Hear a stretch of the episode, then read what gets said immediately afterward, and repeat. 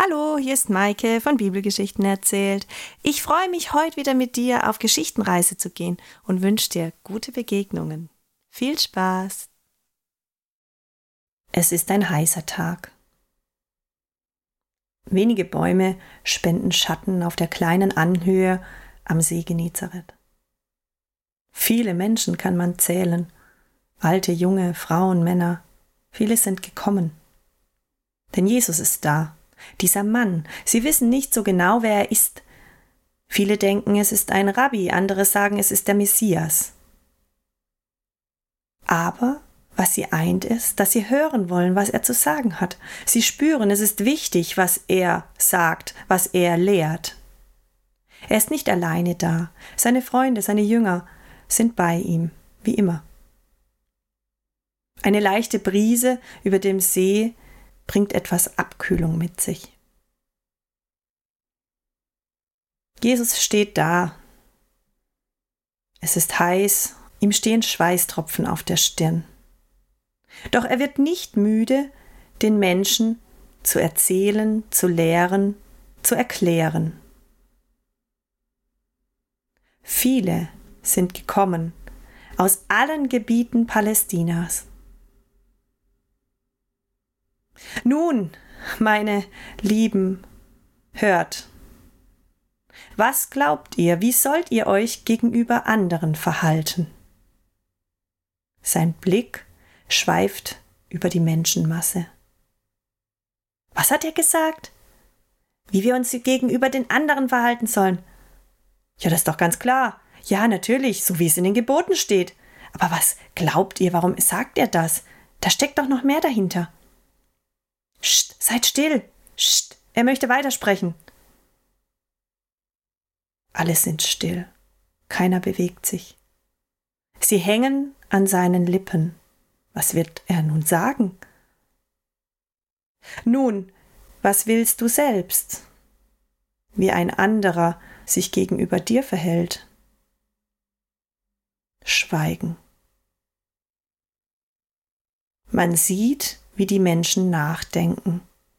Manche regen sich schon auf, sie denken, sie wissen, was Jesus gleich sagen wird, sie fühlen sich ertappt. Andere denken wirklich darüber nach und sagen, ja, wie will ich es denn?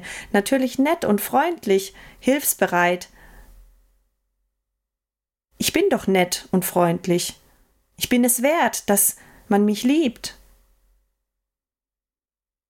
Viele Gedanken sind in den Köpfen der Menschen. Psst, seid still! Er wird weitersprechen. Jesus erhebt die Hände und sagt nun, ihr Lieben. Er zeigt zwei Finger hoch. Es gibt zwei Möglichkeiten für euch. Stellt euch vor, das sind zwei Tore. Das eine ist sehr klein, man muss seitlich hindurchgehen. Wenn man groß ist, muss man sich etwas bücken. Und danach folgt ein schmaler Pfad. Manchmal liegen Steine im Weg. Es ist nicht immer leicht, ihn zu gehen. Und daneben seht ihr ein großes Tor, ein richtig großes. Mehrere Menschen passen gleichzeitig hindurch. Der Weg, der folgt, ist breit und eben. Man kann sich aus dem Weg gehen. Diese zwei Möglichkeiten habt ihr zu gehen.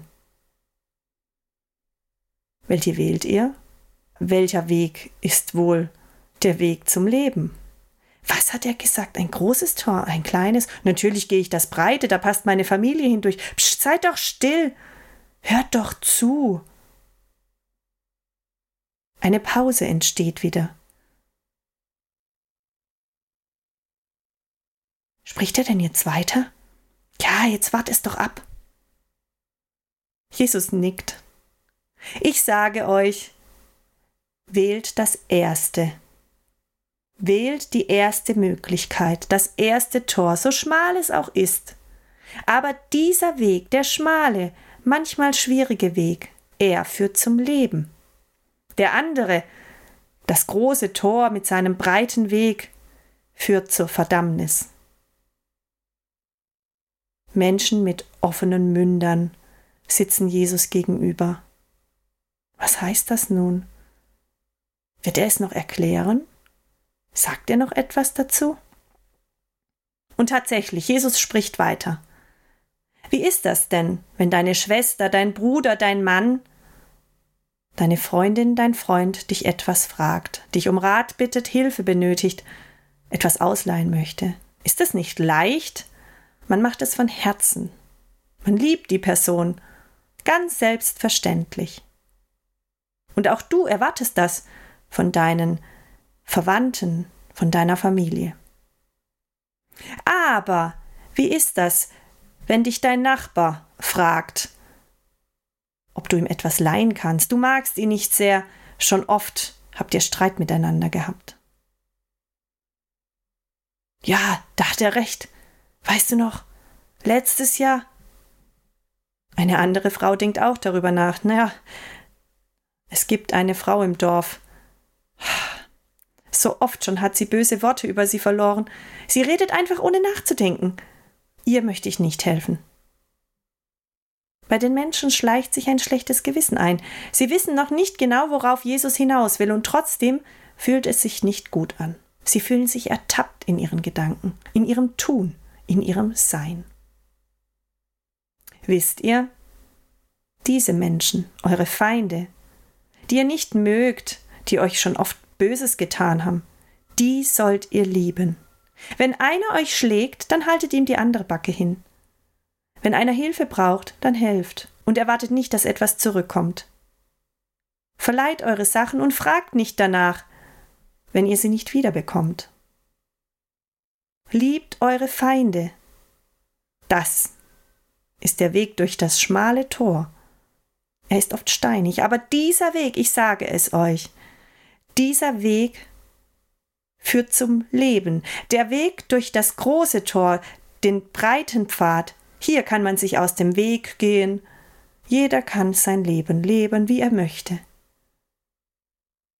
Aber dieser Weg scheint einfach und führt zur Verdammnis. Wählt den schmalen Weg. Wer ihn geht, hat Leben und ist ein Kind Gottes. Aber nicht jeder von euch wird ihn finden. Was hat er gesagt, den schmalen Weg? Das ist schwer. Offene Münder. Die Menschen sind ertappt. Aber er spricht so wahr. Ja, so wie ich behandelt werden möchte, so möchte ich in Zukunft andere behandeln. Dieser Gedanke bleibt bei vielen hängen. Und das ist gut so.